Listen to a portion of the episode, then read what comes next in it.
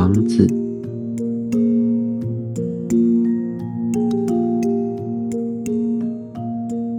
没多久，我就知道了更多关于这朵花的事。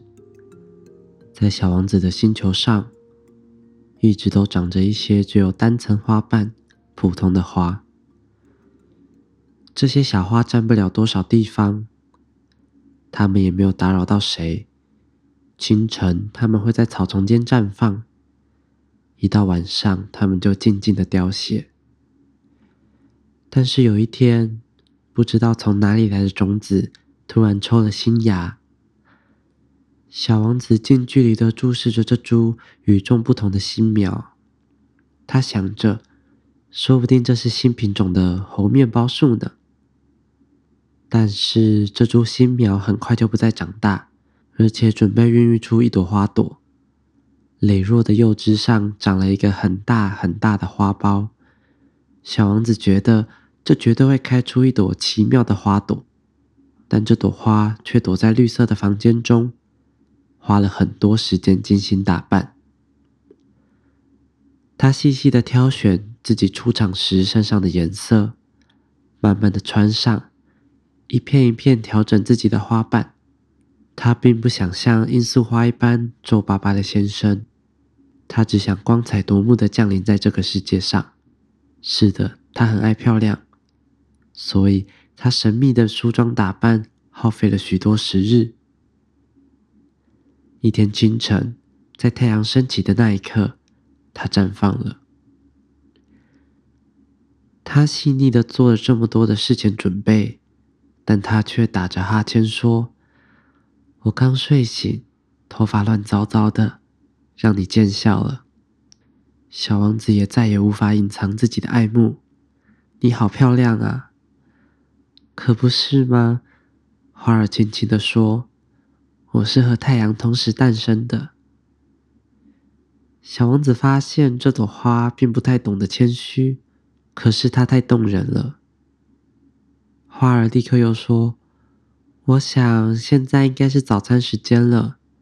你这么善良，应该替我准备了一些。”小王子有些困惑。但他还是找来了一个浇水壶，还有一整壶清澈的清水，灌溉花儿。于是，这朵花很快就开始用它带点多疑的虚荣心折磨小王子。比如说，有一天，他跟小王子说起他身上的四根刺，就算老虎张牙舞爪的扑过来，我也不怕。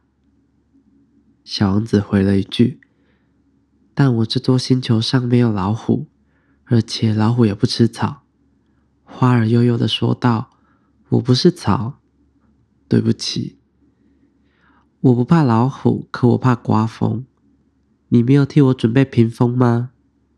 小王子注意到，怕刮风，这对一株植物来说真是不幸。这朵花真是复杂难懂。晚上你要替我盖上玻璃罩，你的星球太冷了。住的不舒服，我来的地方啊。他的话突然硬生生的断在这里。他来的时候只是一颗种子，根本没有看过其他的世界。他对于他自己差点说了个天大的谎言，而且还被识破，觉得有点懊恼。他轻轻咳嗽了两三声，只是为了让小王子觉得愧疚。他说：“屏风呢？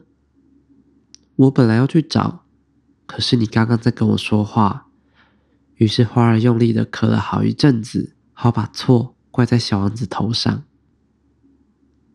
尽管小王子真心诚意的喜欢这朵花，还是立刻对他产生了怀疑。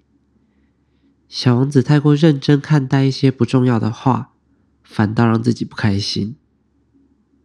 我不该听他的。有一天，小王子这么告诉我。绝对不要听信那些花说的话，应该看着它们，闻着它们就够了。这朵花让我的星球香气四溢，可是我却不知道庆幸。老虎的事让我动怒，其实我应该要同情他才对。我真的是什么也不懂，我应该用他做的事来判断这朵花是好是坏，而不是听他说的那些话。它让我的生活充满芬芳，它点亮了我的生命。我根本不应该离开它跑出来，我应该要猜到，在它可怜差劲的花招背后，其实还隐藏着柔情。花是一朵太矛盾的生物，而我那时太稚嫩了，还不懂得爱情。我想，小王子是趁着候鸟迁徙的时候离开的。在出发的那天早上，他把星球整理得井井有条，把星球上把金把星球上的活火山打扫干净。小王子有两座活火山，早上热早餐的时候很方便。他还有一座死火山，不过他说，说不定他哪天就会爆发了呢。所以他也把死火山的通道，所以他也把死火山的通道打扫干净。就算死火山复燃，也会缓慢、规律的燃烧，而不至于爆发。火山爆发就像烟囱起火，很明显，我们地球上的人类身体太小，所以不能打扫火山。这也是为什么火山总是给我们带来各种麻烦。小王子带着忧愁。把最后几株猴面包树的树苗连根拔起。他以为他自己再也不会回来了。离开的那一天早上，这些每天做惯的事却让他觉得特别珍贵。他最后一次替花浇水，准备替他盖上玻璃罩的时候，他发现泪水已经在眼眶里打转。再见，小王子对花说。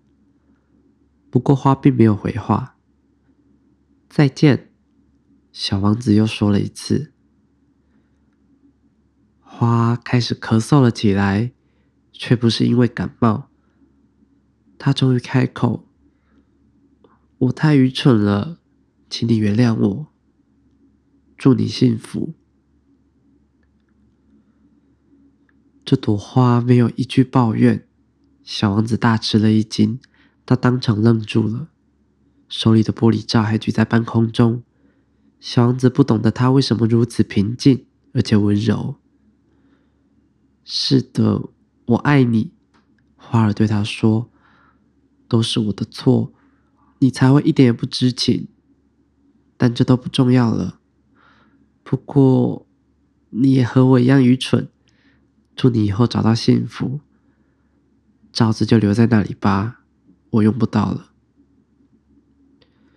但又是刮风。小王子说：“我的感冒没有那么严重，夜里的凉风对我有好处，毕竟我还是一朵花。但万一有其他的生物，小王子又说：要是我想认识几只蝴蝶，我就要受得了身上爬着两三只毛毛虫。听说蝴蝶很漂亮。”你想还会有谁来看我吗？你马上就要去很远很远的地方了。至于野兽，我一点都不怕，我也有爪子。花儿天真的亮出了那四根刺，随后又说：“别再依依不舍了，真烦！你既然下定决心要离开，现在就走吧。”其实，花儿是因为怕小王子看到他哭。